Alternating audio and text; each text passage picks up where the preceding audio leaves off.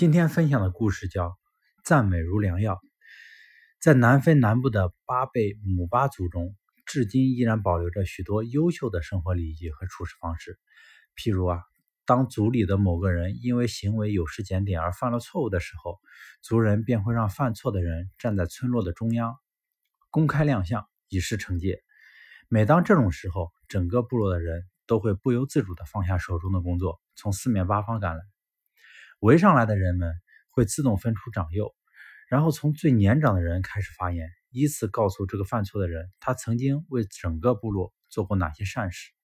每个族人都必须将犯错人的优点和善行用真诚的语言叙述一遍。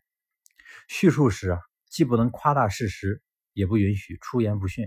对前面已经有人提及的优点和善行，后面的人不能再重复叙说。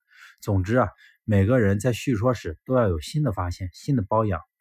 整个赞美的仪式要持续到所有的族人将正面的评语说完为止。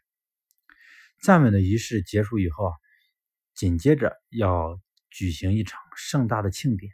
庆典在老族长的主持下进行，部族中的男女老少都要参加。人们要载歌载舞，用一种隆重而热烈的礼仪来庆祝犯错的人脱胎换骨、改过自新，开始一种全新的生活。